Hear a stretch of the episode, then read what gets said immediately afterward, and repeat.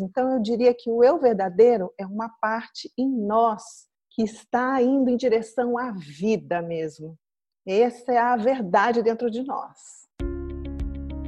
Existe uma relação que tem o potencial de influenciar tudo na sua vida, a sua relação com você mesmo. Aqui neste podcast, nós mostramos as chaves do autoconhecimento para o seu amadurecimento emocional, que é a base de todas as mudanças positivas que você deseja realizar e que também afetam as vidas das pessoas que você mais ama. Sejam bem-vindas e bem-vindos ao podcast A Relação que Muda Tudo. Aqui a gente traz dicas e conversas sobre como um processo de amadurecimento emocional pode transformar as nossas vidas. Eu sou Marcos Rocha. Eu sou a Paramita. E o tema de hoje é Procura-se o meu eu verdadeiro. Paramita, a gente fez uma pesquisa ultimamente lá com o nosso mail, nosso Insta, e uma coisa que a gente constatou é que as pessoas tem um anseio por uma reconexão com uma parte mais verdadeira dentro, como se tivesse perdido uma parte dessa conexão. Então a gente fez um curso aí, né, nas últimas cinco semanas, que se chama Procura-se o meu eu verdadeiro. E como a gente fez isso para um número reduzido de pessoas, a gente resolveu falar hoje sobre isso para poder isso estar tá acessível a um número maior de pessoas aí, né? Eu queria te perguntar primeiro o que, que é o eu verdadeiro?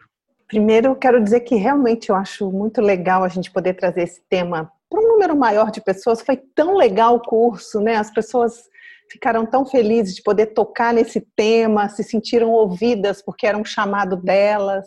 E aí, que bom, né? Nós pensamos juntos, né, Marcos Rocha? Poxa, por que só ficar dentro do curso? Vamos dividir um pouquinho disso, deu esse anseio nosso, né? Eu quero contar aqui para as pessoas que a gente ficou com esse anseio de dividir com outras pessoas. Sim. Então, se eu fosse dizer o que é o eu verdadeiro, eu digo que é essa fonte de tudo que é bom dentro de nós. Sabe fonte, igual fonte de água ali, onde que brota? Né? Onde brota a nossa força de vontade, a vontade de viver, a própria pulsão de vida, da criação mesmo né, alegria, o amor, essa, esse anseio de conectar com as pessoas. Então, eu diria que o eu verdadeiro é uma parte em nós que está indo em direção à vida mesmo. Essa é a verdade dentro de nós. Essa é a impressão que eu tenho do eu verdadeiro. O que é muito interessante, uma coisa que eu queria dizer, é que normalmente a gente pensa que é assim, nossa, isso está lá no céu. Ah, isso está lá dentro daquelas pessoas muito especiais, que um dia, né, quem sabe eu chego lá, mas a minha sensação é que não, está dentro de todos nós, de qualquer um, né? Quer dizer que todo mundo tem um eu verdadeiro? E, sim, todo mundo tem esse eu verdadeiro. É interessante dentro do nosso trabalho, você sabe disso, né, Marcos Rocha? Porque a gente sempre pensa assim, né? Nossa, o céu, tá lá no céu, lá no alto, tá lá no outro. Aí a gente descobre que é dentro de nós. E o mesmo acontece com a nossa sombra, né? Nossa, é lá no inferno que está o mal, é lá no outro, e a gente descobre que está dentro da gente também.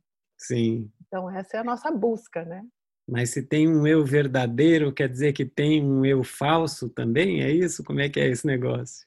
Se tem um eu verdadeiro, subentende-se que tem um eu falso, nos enganando e nos impedindo de nos conectarmos com esse eu verdadeiro.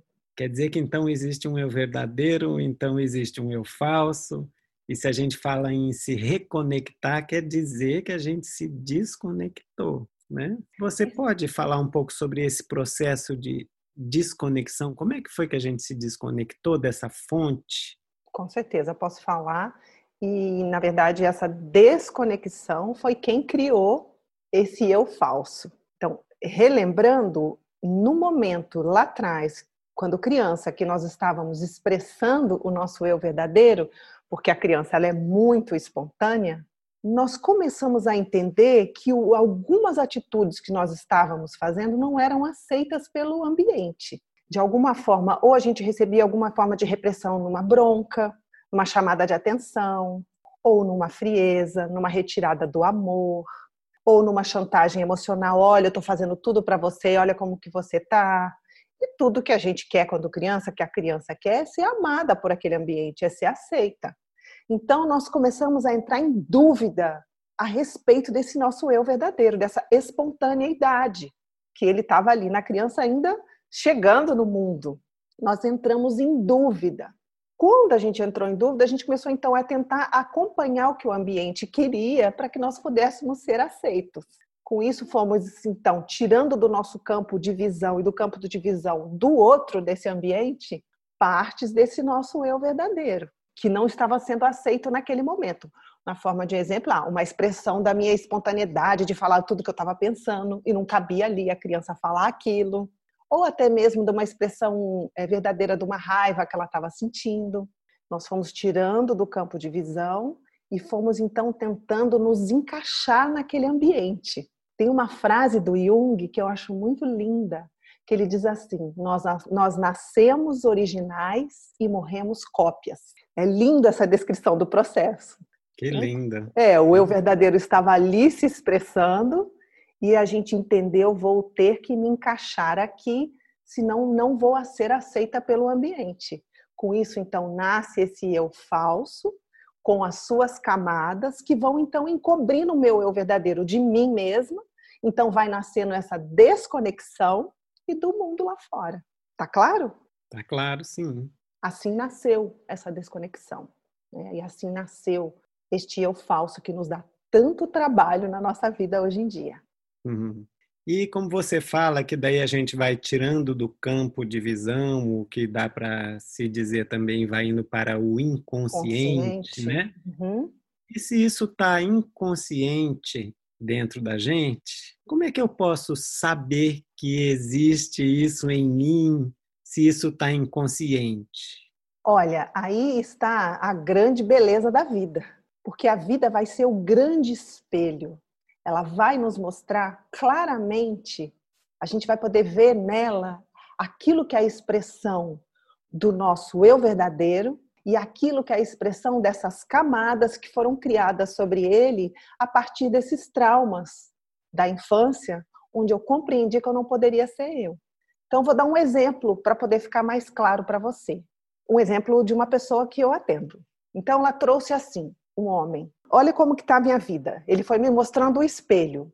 Eu não consigo colocar limites nas pessoas. Eu fujo do conflito. Para mim é difícil fazer dinheiro. Para mim é difícil chegar numa mulher. Nós fomos olhando aquelas expressões na área do trabalho, da vida dele, nos relacionamentos, da maneira que ele se colocava com as pessoas. Aquilo ali era um grande espelho. Então eu estava olhando aquilo e dizendo: nossa, isso não é o verdadeiro. Isso tudo que está acontecendo não vem daquela fonte da força de vontade, da espontaneidade e etc. Está vindo de algum outro lugar dentro dele que não é esse eu verdadeiro. Então nós fomos através disso entrando e encontrando com as primeiras camadas. Ali estava uma camada do medo, certo? Porque lá na vida lá fora o que acontecia era não rolava o relacionamento, a conta bancária estava vazia, no trabalho dele tinha uma insatisfação porque ele não estava fazendo o que ele gostava e ele estava distante dos amigos, porque ele não conseguia enfrentar, falar o que queria, né? E como ele não ele, ele fugia do conflito, ele não se sentia à vontade com as pessoas, existiam te, é, núcleos de tensão na vida, bem prático.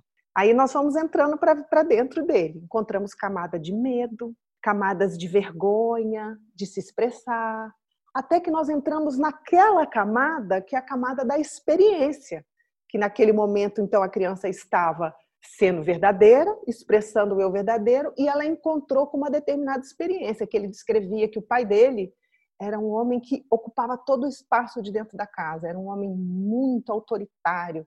Ele me disse: eu vivia dentro de um aquário com um tubarão. Então a gente passou por essa camada da memória que se desdobrou em todas essas que eu estou dizendo aqui e que estava claramente lá na vida. A gente pôde ver naquelas pontos da vida dele a seta indicando para dentro aonde que estavam as camadas. E aí é o espelho da vida, então, né? A vida é um grande espelho. Ela a vida mostra. mostrando. É. Essa é a beleza de se aprofundar no autoconhecimento e se deparar como que a toda a existência está mandando sinais, abrindo portas para que a gente possa encontrar esse eu verdadeiro. Nós estamos cercados por esse mistério, nos chamando para esse lugar. Só que são símbolos. Esse é o nosso trabalho, decifrar esses símbolos e ir atrás disso, não é? Para que Sim. não, nós não vamos morrer cópias. Nós, na, nós nascemos originais, nós criamos essa maneira cópia de ser e estamos buscando essa originalidade de novo do nosso ser, que não é melhor nem pior do que ninguém. É o que a gente veio fazer aqui. Quer dizer que o nosso eu verdadeiro é o meu eu original. É o eu, eu original. Eu contei uma história uma vez que, que fala bastante sobre isso, que eu acho muito linda e que eu posso errar aqui. Eu só peguei o, a síntese da história, eu não sei os detalhes. Que eu vi um mestre indiano falando. Não é uma história, né? É uma, é uma percepção dele que eu achei muito linda. Que ele estava dizendo assim: Deus tem o poder de criar a terra toda cheia de Budas. Se ele não fez isso, tem um propósito, tem um porquê de ser assim. Ele poderia, no seu lugar, ter criado um Buda, mas ele criou você, com a sua originalidade. E aí dentro tem um porquê de ser dessa forma. E aí que eu te digo, então, quando a gente olha para toda a existência, a existência está o tempo todo de alguma maneira, em forma de códigos, que eu brinco, que é como se a existência falasse japonês e a gente está aprendendo japonês, é uma maneira minha de brincar, porque eu imagino que japonês é uma língua muito específica para se estudar, né? E aí a gente vai aprendendo a ler e fala, nossa, aquilo ali está dizendo daquela camada, que quer dizer com aquele, a minha maneira com meu pai. E atrás disso está a minha força masculina que brota da fonte original, que é o meu eu verdadeiro. Esse é o nosso trabalho, né? Isso é que nos inspira, não é? Sim, Pô, já que você está falando isso, você podia explorar um pouco mais como é que é esse processo de da gente é, atravessar essas camadas em direção ao eu verdadeiro, se é uma questão de dissolver essas camadas, como é que a gente dissolve uhum. ou ultrapassa ou transcende, como é que a gente se reconecta ao eu verdadeiro? Uhum. Olha, eu vou te falar da minha experiência. É óbvio que eu não estou hoje expressando completamente o meu verdadeiro, então todos nós estamos nesse processo, porque nós não estamos falando aqui de resolver problemas do nosso ego, né? de arrumar um emprego, de arrumar um namorado, de que são coisas muito legais, mas nós não estamos falando disso e ao mesmo tempo nós não estamos falando de um processo onde no final vamos para o céu. No final vamos ganhar o prêmio, a taça do mundo é nossa e subir no pódio. Então, é um processo que é um dos. Ah, que é o, o, o principal centro do nosso trabalho, que é esse processo do amadurecimento emocional. À medida, então, que nós vamos resgatando essas memórias, compreendendo essas camadas, os desdobramentos dela na vida, aos poucos, ela então ela vai se integrando, porque ela está ali descolada dentro de nós. E à medida que a gente vai trazendo, está dentro do inconsciente. À medida que vai vindo para a consciência, tudo vai fazendo mais sentido e vai se tornando uma coisa só. Não é assim, ah, isso aqui é o meu pai dentro do aquário. Meu pai era assim, meu pai era assim. Não, olha, ele era assim. Isso causou esse medo que está ali na vida. Vai tudo se tornando uma coisa só. Não são compartimentos. Então vai amadurecendo o meu campo de visão, que ficou infantil, guardado no inconsciente, e a consciência vai amadurecendo aquilo. E à medida que aquilo vai amadurecendo, vai abrindo espaço para a conexão do eu verdadeiro. E aí a gente vai chegando, primeiro a gente fica muito dominado por essas camadas, até que chega um ponto que a gente começa a compreender que não dá para acreditar em tudo que a gente pensa. Porque a gente pensa não quer dizer que é verdade. Porque a gente pensa não quer dizer que existe a gente começa a questionar, porque tudo isso que estão nessas camadas estão entranhados no nosso pensamento, nas nossas palavras, nas nossas ações e está criando a nossa realidade de vida. Então, à medida que nós vamos amadurecendo na compreensão de tudo isso e vai abrindo espaço para a gente se conectar com esse eu verdadeiro, como nós fizemos no curso, para quem não estava lá, nós estudamos profundamente as camadas, resgatamos as nossas memórias, mas nós também sentamos para meditar, para prestar bem atenção nos pensamentos que acabam nos impulsionando a criar uma vida nossa, e ao mesmo tempo nos sentamos para meditar, para chamar por essa força. Então, é um processo que vai indo no passo a passo, onde nós vamos abraçando tudo isso. E aí a gente vai compreendendo que essas camadas também né? Não, não, não, não é quem vai nos guiar mais, mas também não é um inimigo nosso, fez parte de tudo. À medida que a gente vai amadurecendo, nós vamos compreendendo tudo isso. Então, é um processo com o qual nós trabalhamos, né, Marcos Rocha? Com as pessoas e com nós mesmos. Sim, sempre. Olha, meditar ajuda demais, né? Muito. Que você acabou de falar, né? Porque ajuda tanto no processo da gente de aumentar a nossa compreensão, porque a gente desenvolve esse observador que pode observar os pensamentos de não apenas ser levados por eles, né? Isso. E, e além disso, ajuda muito na reconexão, né? Ajuda na muito. Reconexão. É. Porque olha que interessante, a gente precisa entender essas camadas, a gente precisa mergulhar ali. Elas estão no nível ali da mente, mas a mente, ela não vai tirar a gente da mente em algum momento a gente, eu, eu você estava falando, eu me observei assim como se a gente estivesse num salão com várias coisas acontecendo e eu estou entendendo como é que está acontecendo. Eu preciso saber onde que é a porta, eu preciso para poder sair, mas eu preciso também olhar um pouquinho de cima para ver tudo isso funcionando, para eu compreender os caminhos que eu vou seguir. E a meditação ela dá essa elevada para que eu olhe de cima aquilo funcionando, e aí eu volto e eu estudo na minha terapia, e eu olho no meu dia a dia, e tudo isso buscando essa conexão do eu verdadeiro, que é ele mesmo nos dando força para isso. Sim. É por isso que a gente propõe, vamos nos estudar, vamos na terapia, vamos no autoconhecimento e vamos meditar. É.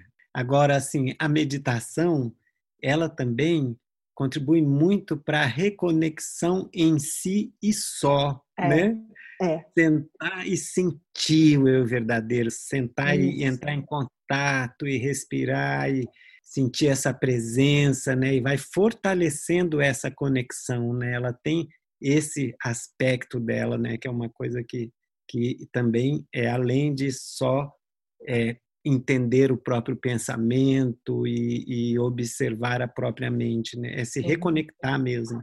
Até porque, vamos olhar aqui agora, o eu verdadeiro está aqui agora, pulsando, sustentando o nosso corpo, sustentando nossa vida, sustentando aqui a nossa fala. Agora. A gente para aqui, vamos parar um minuto para quem estiver ouvindo, sente ele pulsando.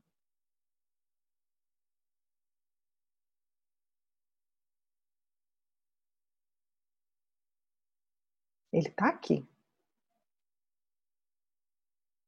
Nós estamos falando sobre ele, mas a gente também pode parar e sentir.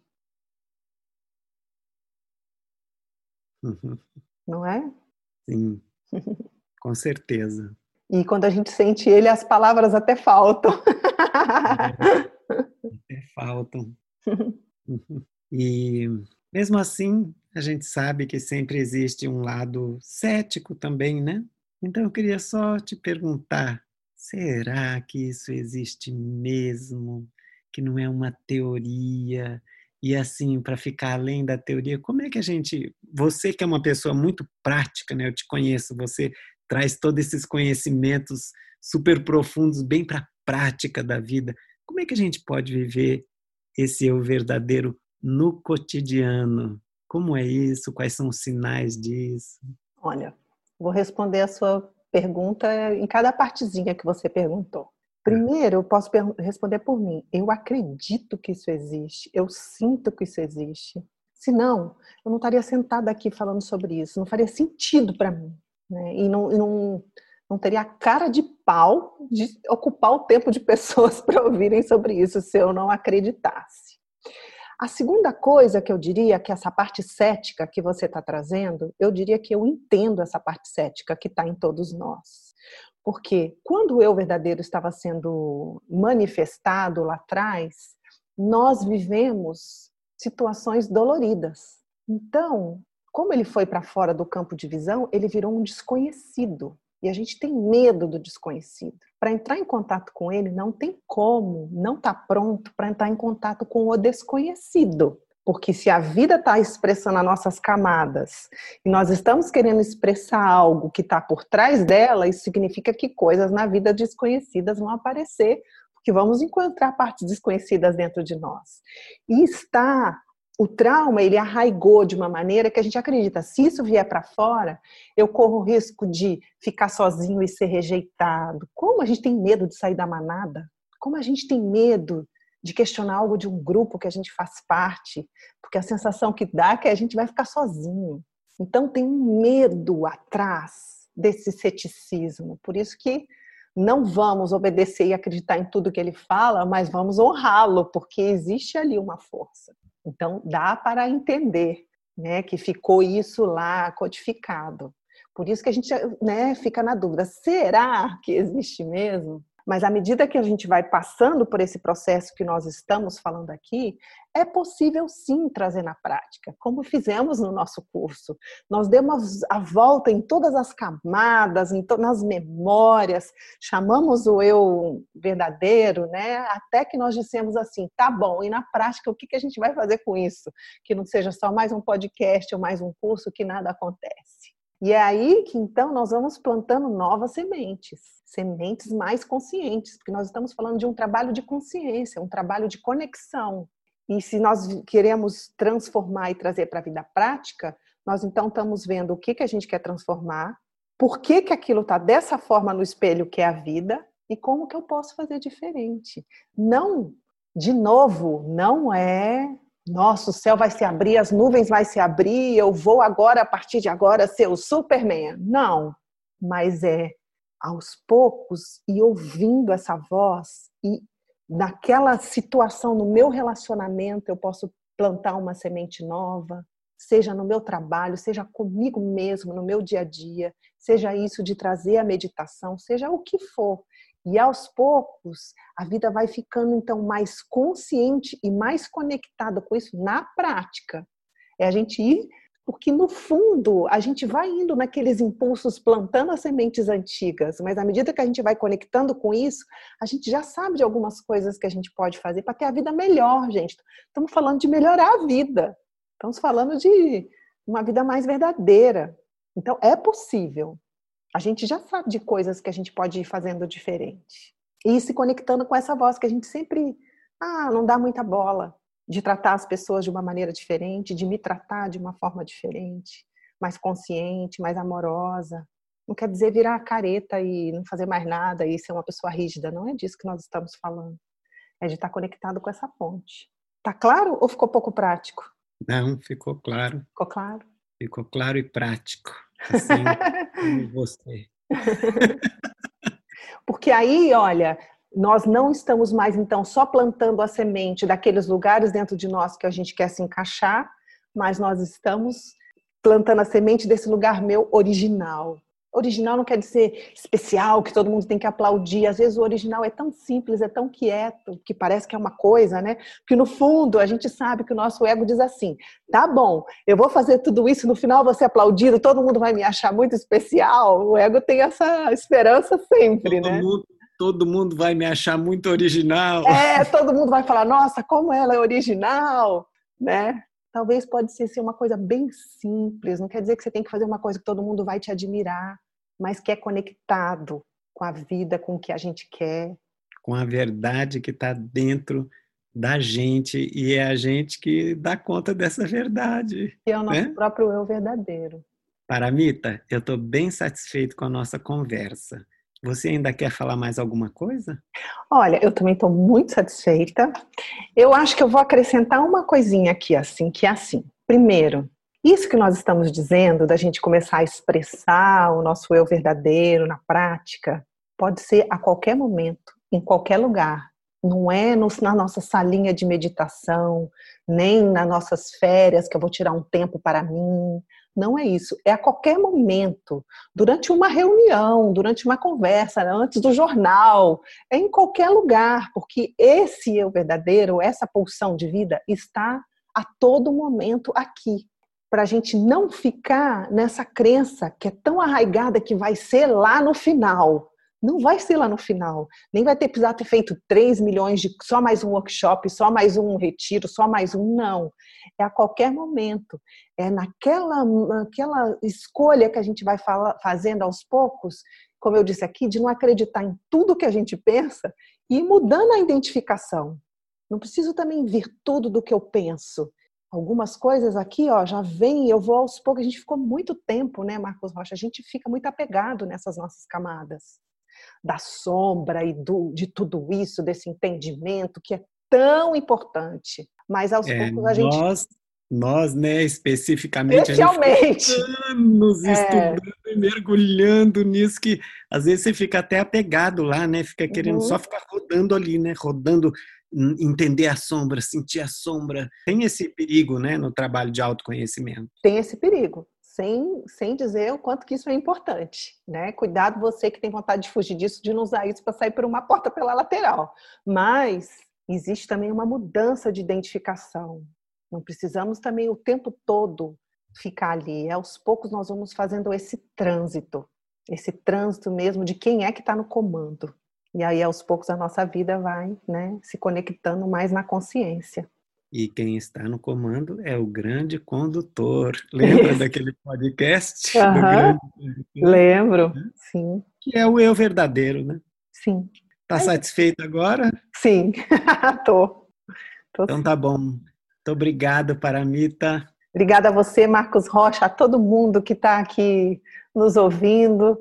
O amor vai vencer. Que o amor vença.